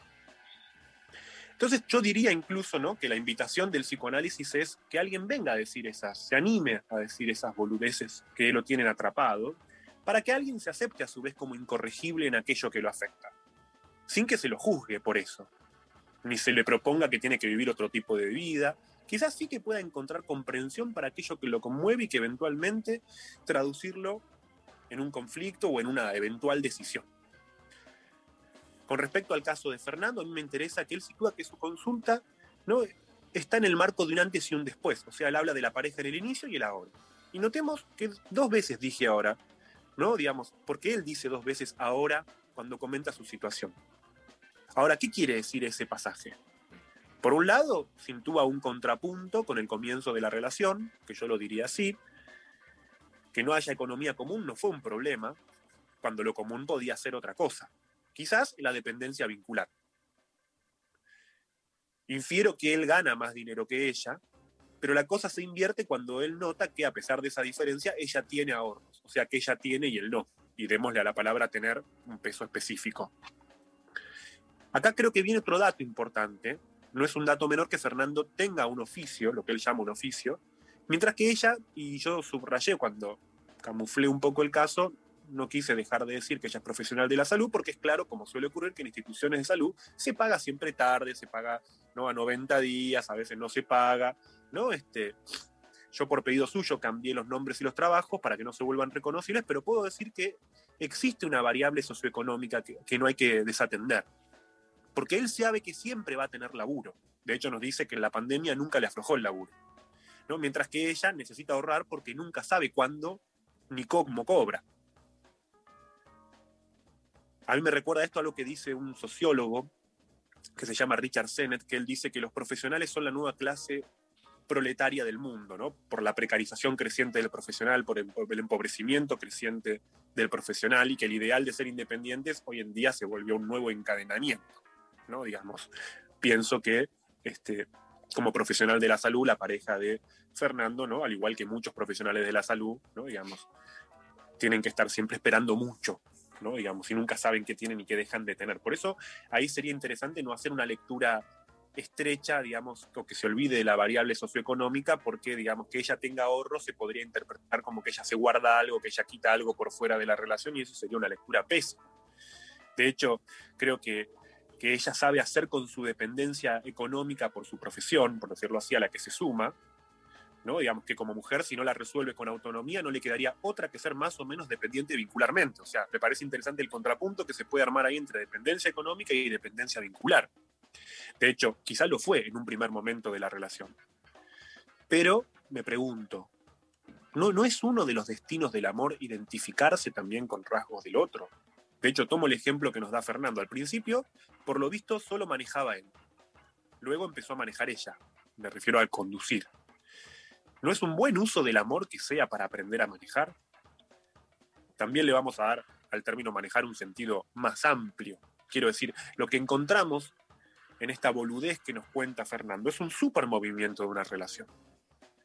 ¿No? Quiero decir, donde Fernando pareciera estar diciéndonos que ella, ¿no? Digamos, él ahora está hinchado las pelotas porque ve que ella es mucho más autónoma, pero no piensa la parte de identificación con él que supone esa autonomía de ella lo que fue tomando de la relación con él. ¿no? Y al mismo tiempo, por decirlo así, su independencia económica o su necesidad del ahorro, en el caso de ella, quizás sea también para no ser más dependiente vincularmente. En este punto yo creo que la situación que nos comenta Fernando remite a un contexto más amplio y creo que es una encrucijada que puede ser compartida, aunque cada quien, ¿no? digamos, la viva de una manera diferente. Yo me refiero a los casos de varones que interpretan que sus parejas sean más cuidadosas como un signo que es retentivo.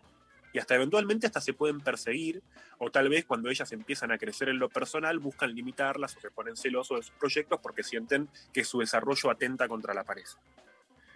¿No? Este, Creo que para Fernando más bien se trata de, restituir el conflicto que le podría permitir tomar otro lugar en la pareja.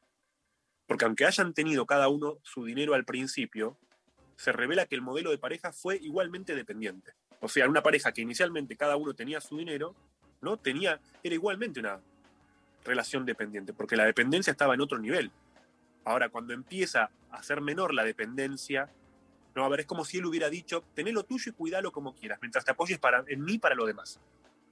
Ahora que ella empieza a apoyarse menos en él y la dependencia vincular disminuyó, y ahí creo que cobra un valor lo que él dice él ahora, lo que él empieza a ver o es a interpretar de un signo, de un modo distinto, ¿no? Su forma de relacionarse, me refiero al modo de relacionarse de ella con el dinero. Y lo empieza a juzgar reactivamente, como si ella le estuviera sacando algo. Yo pienso que, que en este punto, esto que le estoy diciendo a Fernando, vale para, para si no todos, para muchas personas. ¿no? Me refiero a animarse a que un vínculo cambie con el tiempo. Yo creo que es uno de los desafíos más complejos. Y sobre todo, ¿no? digamos, al modo en que el crecimiento, digamos, una pareja es amor y dinero. Son las dos cosas que hay en una pareja. ¿no? Digamos. Y son dos cosas que a veces se trasvasan. ¿no? Y a veces medimos, ¿no? digamos, el amor por el dinero y a veces le pedimos al amor que rinda como si fuera también, bueno, como si, no hubiera también una economía del amor.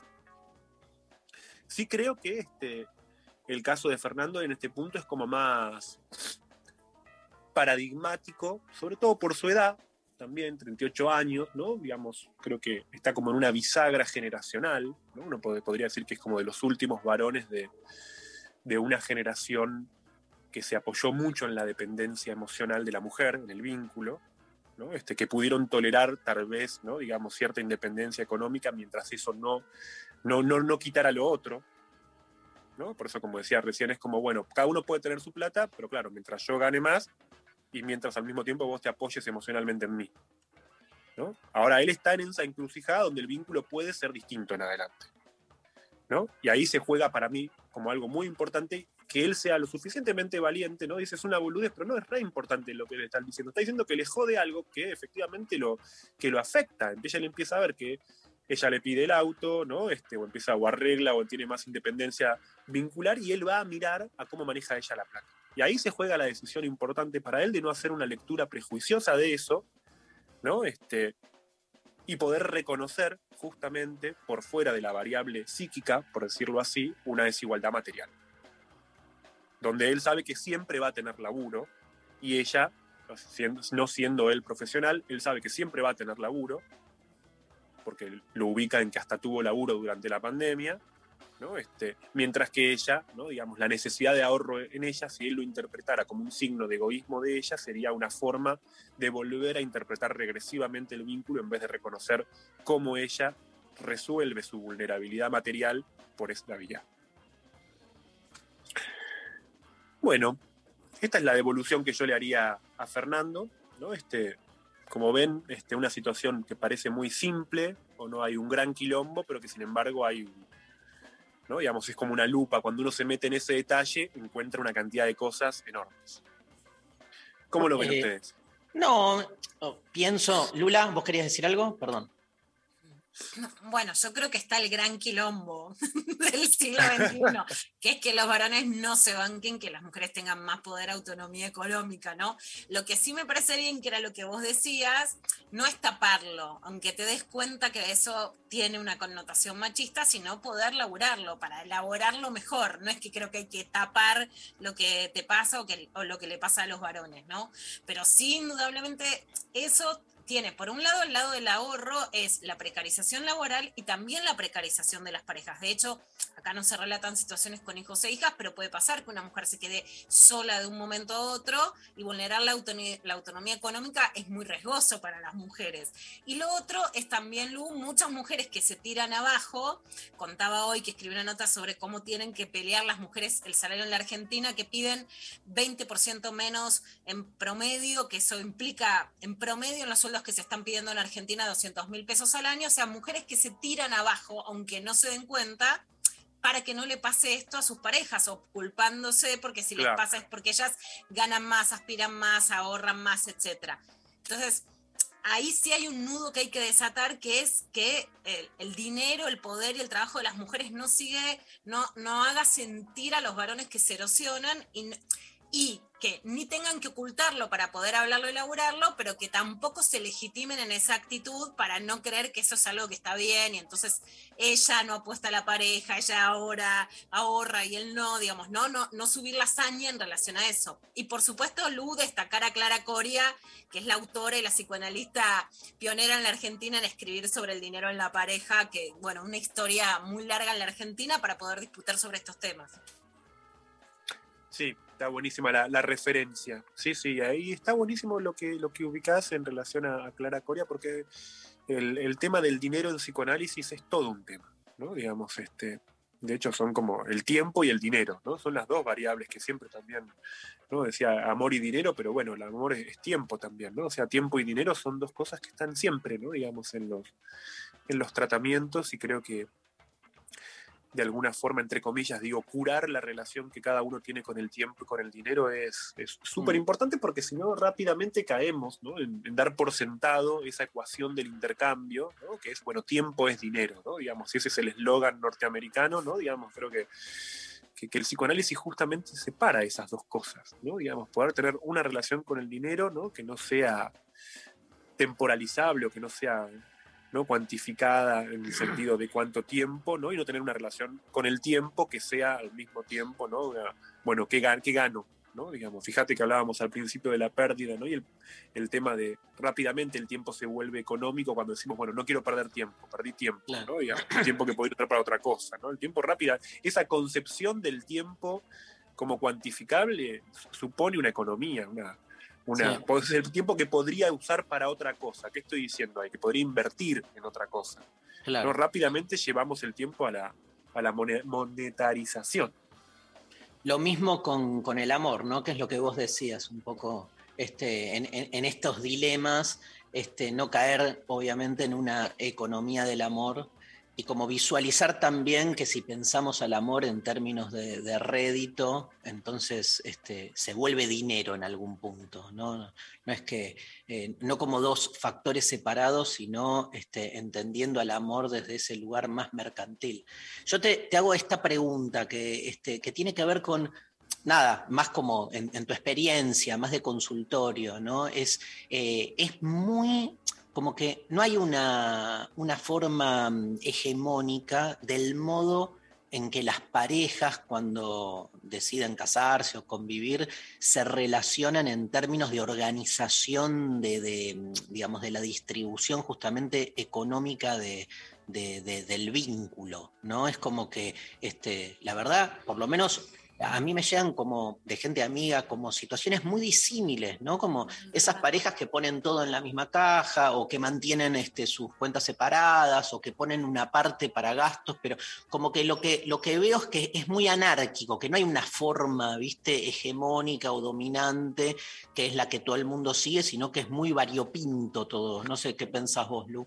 Sí, yo creo que eso es parte de lo que implicó a lo largo del siglo, siglo XX el- la declinación de la institución matrimonial, porque el matrimonio era una institución dedicada a tener bienes comunes. Y lo común estaba basado justamente en la, en la adquisición de bienes y, digamos, en, la- en que el dinero es de los dos, ¿no? Digamos, nosotros Claro. creo que logramos modificar culturalmente esa pregnancia, ¿no? Este, lo cual a mí, digamos, este, pienso que, que también trae muchos problemas, ¿no? Este, como dice la canción de, de, de Morris, ¿no? Esa idea de lo mío es mío, lo tuyo es tuyo, ¿no? Pero que rápidamente puede decli- declinar en lo mío es mío y lo tuyo es mío, ¿no? Este, porque Claro. empieza a llevar a un montón de, de, de subrepticias, cosas donde, por ejemplo, bueno, ¿qué es lo que cuenta también un poco Fernando? Ellos tenían cada uno su plata, pero tener cada uno su plata no hacía esa relación igualitaria. ¿no? Digamos, creemos que, que cada uno tenga lo suyo, eso es, es igualitario. No es tan cierto eso, ¿no? Digamos, porque no se gana lo mismo, porque al mismo tiempo las necesidades son distintas, porque los varones pueden soportar no tener un tipo de potestad económica sobre la mujer, siempre que eso creo que esté asociado también a que la dependencia emocional sí esté. ¿no? O sea, como decía, Claro. vos podés tener tu trabajo y podés tener tu plata y realizarte y crecer, pero siempre que eso a mí no me quite, ¿no? Digamos, la dependencia emocional que vos tenés conmigo. ¿No? Digamos, yo creo que justamente por eso lo interesante del caso de Fernando es cómo él se empieza, eh, a él no le jodía nada de todo esto hasta que ella, hasta que empieza a aparecer esa otra dimensión del amor, que como decía, la dimensión identificatoria, que es una parte que uno cuando lleva tiempo en pareja con alguien, empieza a, to- a tomar muchas cosas del otro. ¿no? Digamos, empieza como a, digamos, claramente, y esto en las relaciones de mujeres con varones es muy claro, ¿no? Digamos, hay, hay una parte, este, no sé si lo voy a decir bien así, ¿no? Pero digamos, una parte como de cierta valentía de ciertas mujeres que cuando están con varones copados, ¿no? Que a ellas las envalentona mucho, se empiezan a animar a muchas cosas, ¿no? Digamos, este, empiezan a, a- a crecer, ¿no? Digamos, pasa que el punto es cómo hacer para que eso no se dé vuelta y cuando ellas empiezan a crecer, el tipo diga, mirá que te puedo patear el banquito, ¿eh? O sea, cuando el tipo empieza a sentir que se le juega la dependencia emocional, dice, bueno, mira, todo bien, ¿no? Este, pero este, mientras no, no te vayas tan lejos, ¿no? Digamos, ese es un punto súper, súper importante. Este, creo yo que ahí se juega, ¿no? Digamos, un conflicto de, de pareja que, que es muy común. Y este, agregaría también, ¿no? Digamos, este, volviendo a lo que decía antes, ¿no? Que, que yo creo que el punto, la pregunta de fondo es qué es lo común en una pareja. Que a veces puede ser algo económico, a veces puede ser que ¿no? para una pareja ese, ese punto común esté en... Sí, es claro que tiene consecuencias siempre cuando entre dos deciden, por ejemplo, comprar algo o deciden empezar como proyectos comunes. Yo lo que también noto hoy en día, pensando en esta diferencia que vos decís vos, Dari, es también mucho este, individualismo en los inicios de la relación, donde importa mucho ver cuánto gana el otro, ver si el otro es autónomo económicamente, viste, como que hay un punto donde eh, se transformó en, en parte como de una evaluación, ¿no? Que hacemos del otro, ¿no? Así como está como la presentación curricular, ¿no? Este, del otro en los inicios de una relación, ¿no? También está esa parte en la que se trata como de investigar, ¿no? Si, el, Claro. o- si no, si el otro, si el otro, no- si no va a tener que, man- que mantener al otro, ¿no? Porque aparece rápidamente una, esa es una fantasía muy, muy común, ¿no? Donde yo creo que es una fantasía por lo general infantil, donde y vos lo ves en las, en las crisis de muchas parejas, cuando de repente uno se queda un tiempo sin laburo o lo que fuera, aparece esta cuestión donde muy reactivamente, muy rápido es, ¿no? Digamos, este, no es yo comparto lo que tengo con vos, es, no, si te tengo que mantener, entonces no.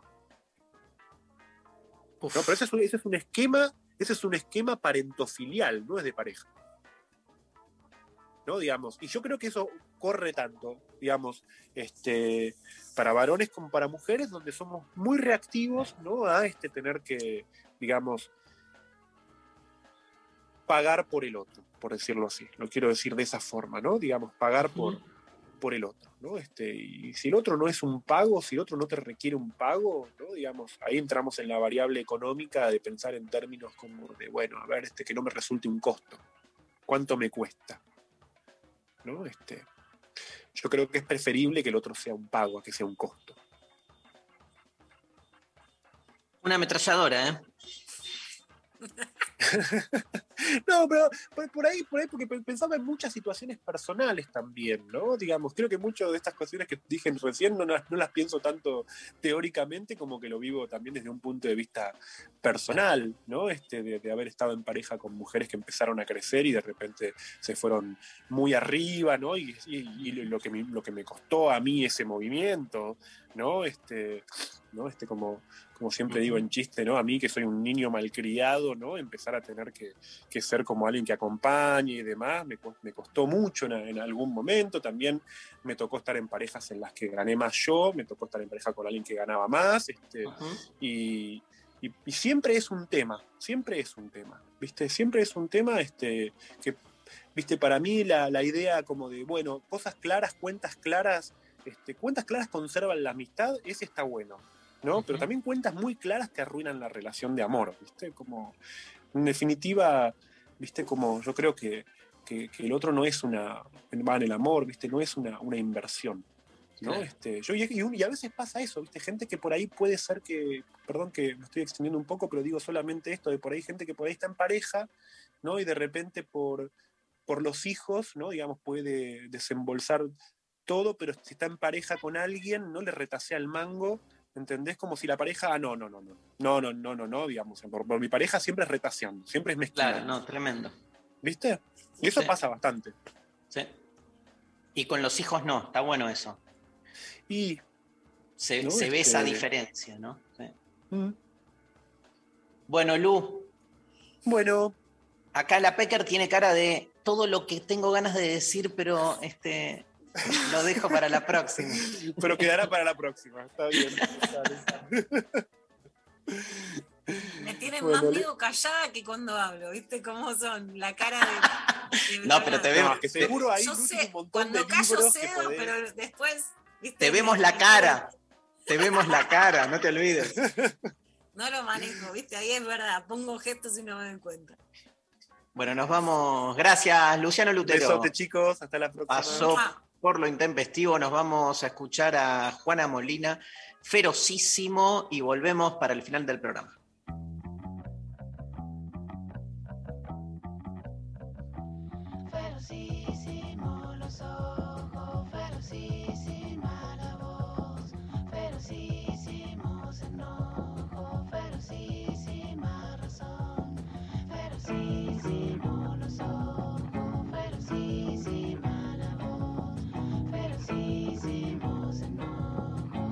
Sisi Malasan.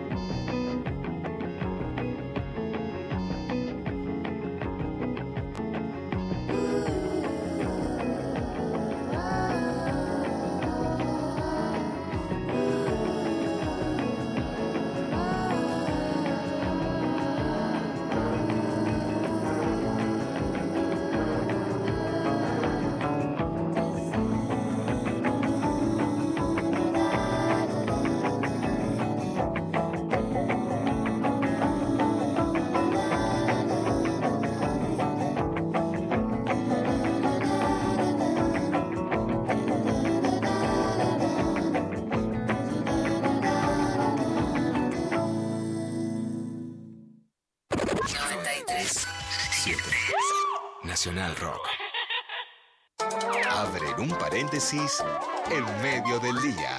Hola. ¿Qué tal? Notinati ya está aquí. Notinati ya llegó. Notinati, con lo que te voy a contar, te emocionó. Lunes a viernes de 13 a 16. Calu Bonfante, Diego Ripoll, Nati Carulias. Hola, ¿qué tal? no garpa mucho si vas a ofrecer algo sexual que digas soy parecido a Cantinflas. Garpa Ahí mucho entró el cucolín, chicos, ahí entró, ahí entró. ¡Bien! Cantinflas, cantinflas, cantinflas. ¡Bien! Vamos, hay que ser Cantinflas, Cantinflas, Cantinflas. Por favor. Vístase, señor. ¡Bien, cantinflas! Por ¡Bien! ¿Pero qué es ese link todo amarillento? Rojete.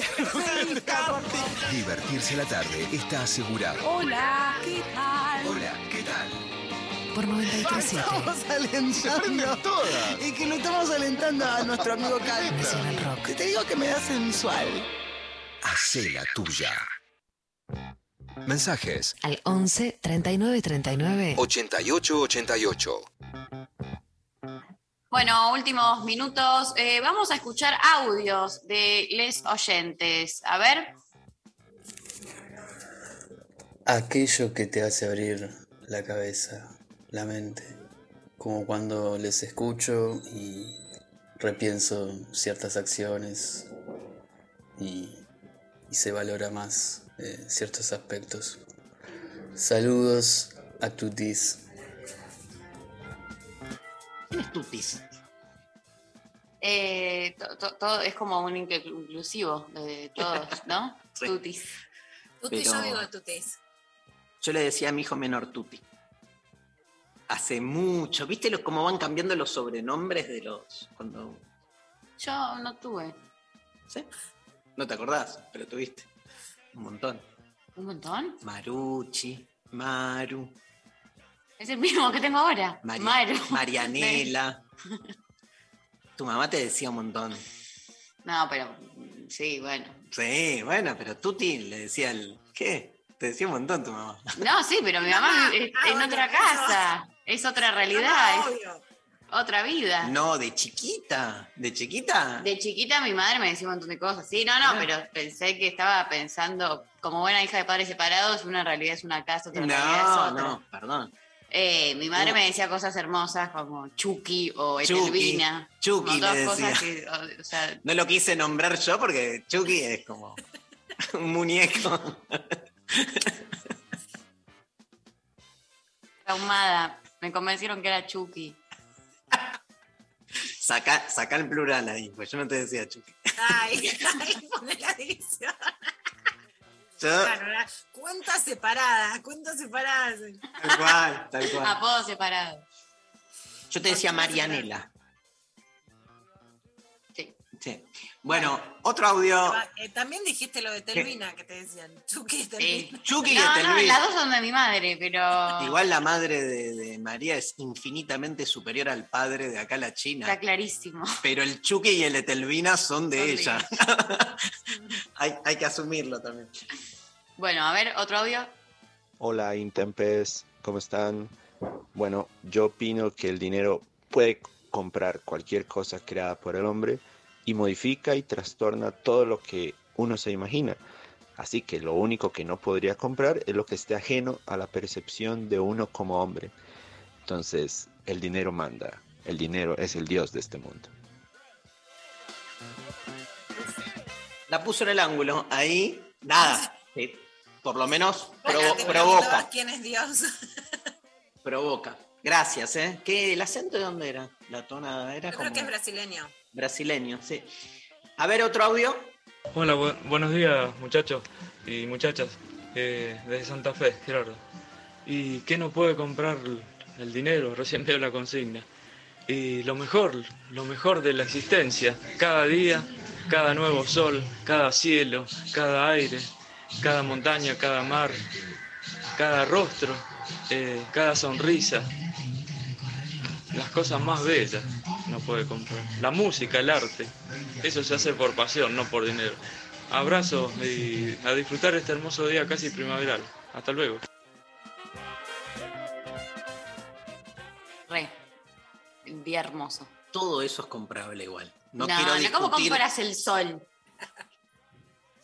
La canción, ¿no? Latinoamérica. No puedo comprar la luna. Tú no, puedes comprar el sol, no puede comprar, la- no puede comprar el calor. No esa canción. La, la pongo en video con eh, Residente en un en un concierto que dan en Estados Unidos en la frontera y Sí. subo, pero Uf. a mil. Latinoamérica. Timón. Bueno, ¿hay ganadores? Hay ganadores, claro que sí. Eh, eh, les recordamos que estamos sorteando eh, la masterclass de Marina Esborrás. El amor es el. El amo. Uh, el amor. Mira cómo ya estoy. que vuelva Lulú. El amo es el. Agregué una R. Bueno, venimos. eh, ustedes hablan mucho del amor y a mí se me pega. El Eh, amor es el yo. el amo es el yo. Atrapados en cuerpos depresivos, solos, desorientados, deserotizados, desmotivados y sobreexigidos. Un mapa de los distintos nombres del sufrimiento de nuestra época. Ciclo organizados por Letras del Sur. Este mañana, viernes 27 de agosto, 20 horas, eh, modalidad online a través de Zoom o formato audio charla. Y tenemos por un lado, eh, primer ganador, Fede, que nos mandó Hola, Intempestives. Les escuchamos muy seguido, pero es la primera vez que participamos desde Ensenada. Lo que no puede comprar el dinero es el sentido de pertenencia. Saludos a todos. Eh, y en segundo lugar, a Maricel, que nos escribió por Instagram eh, que lo que no puede comprar el dinero es el tiempo de vida. Cuando te morís, te morís. Así que bueno, la producción se contacta con ambes. Bueno, no, Mari, nos les- vamos. Les, quiero decir que el sábado sigo en el ciclo también en Letras del Sur a las 18, que vamos a hablar sobre publicidad y cuerpo. Y por las dudas que el viernes voy a la Feria del Libro de Cañada de Gómez y después a las 20.30 estoy en un congreso virtual en Galvez para contar todo. Y después con Darío nos vamos a Neuquén, Avellaneda, Ituzaingó y Bahía Blanca con De Construir el Amor. ¿Cuándo es Caña- lo de Cañada? ¿El mismo viernes? Viernes, Sí. En eh, presencial. En Cañada es presencial, voy. La primera feria del libro que voy desde hace dos años. La ¿Y a qué hora es la, la mesa? 17.30. Qué lindo, qué lindo. Mandá fotos. Sí, estoy muy contenta de volver a una feria del libro. Bueno, bueno. Gracias, Lula. Mañana Te queremos un montón. Tenemos al militante del humor. Mañana viene el Rechi. Yo voy a llegar un poquito tarde, ¿eh? Me- me- me- Ah, listo, ¿sabes qué? Empiezan Limpiado. ustedes dos. Chao. Hay que ver si te dejamos entrar. Eh, Como cuando digo, chicos, me voy de viaje, les queda la casa. Ah, bueno, listo. después no pida nada. Ah, no, imagínate. Fiesta y fuegos artificiales. Bueno, gracias al equipo, Evangelina Díaz, Lali Rombolá, Pablo González, Mariana Collante, equipazo de producción de Lo Intempestivo. Ahí está Lali, gracias. Este, mm, ¿Y quiénes operaron hoy? El chino y Nazarena. Perfecto, gracias a la Gracias. radio, siempre nuestro hogar. Y nos vamos escuchando a los piojos, querido Pablo González, Ri, rojo y negro para cerrar el programa de hoy. Nos vemos mañana. Chau, chau, chau. Me lo dijo macho cuando hablé con él.